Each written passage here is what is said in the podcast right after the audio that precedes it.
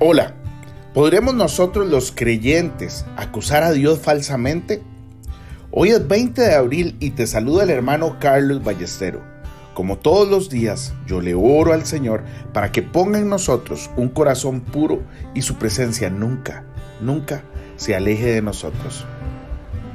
En 2 Corintios 1:20 leemos, porque todas las promesas de Dios son en Él sí y en Él amén.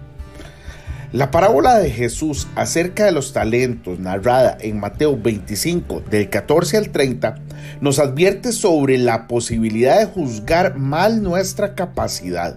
Esta parábola no tiene nada que ver con los dones y habilidades naturales, sino con el don del Espíritu Santo como fue dado por primera vez el día de Pentecostés.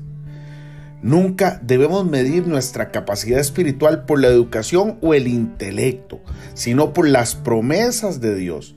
Si obtenemos menos de lo que Él quiere para nosotros, en poco tiempo lo calumniaremos, como hizo el siervo con su Señor. Esperas de mí más de lo que me das para poder hacer. Me exiges demasiado, no puedo serte fiel en el lugar donde me colocaste. Cuando se trate del Espíritu omnipotente de Dios, jamás digas no puedo y no le des cabida nunca al tema de las limitaciones de tus habilidades naturales.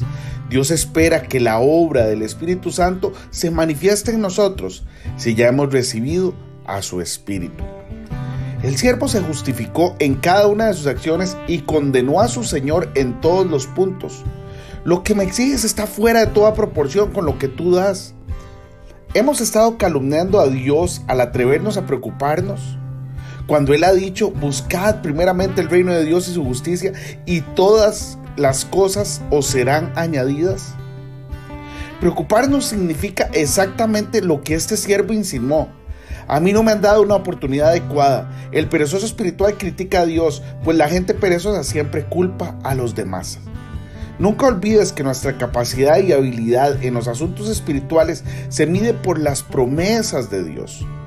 ¿Puede Dios cumplir sus promesas? Nuestra respuesta depende si hemos recibido o no al Espíritu Santo. Hoy bendigo tu vida en el nombre de nuestro Señor Jesucristo. Amén y amén.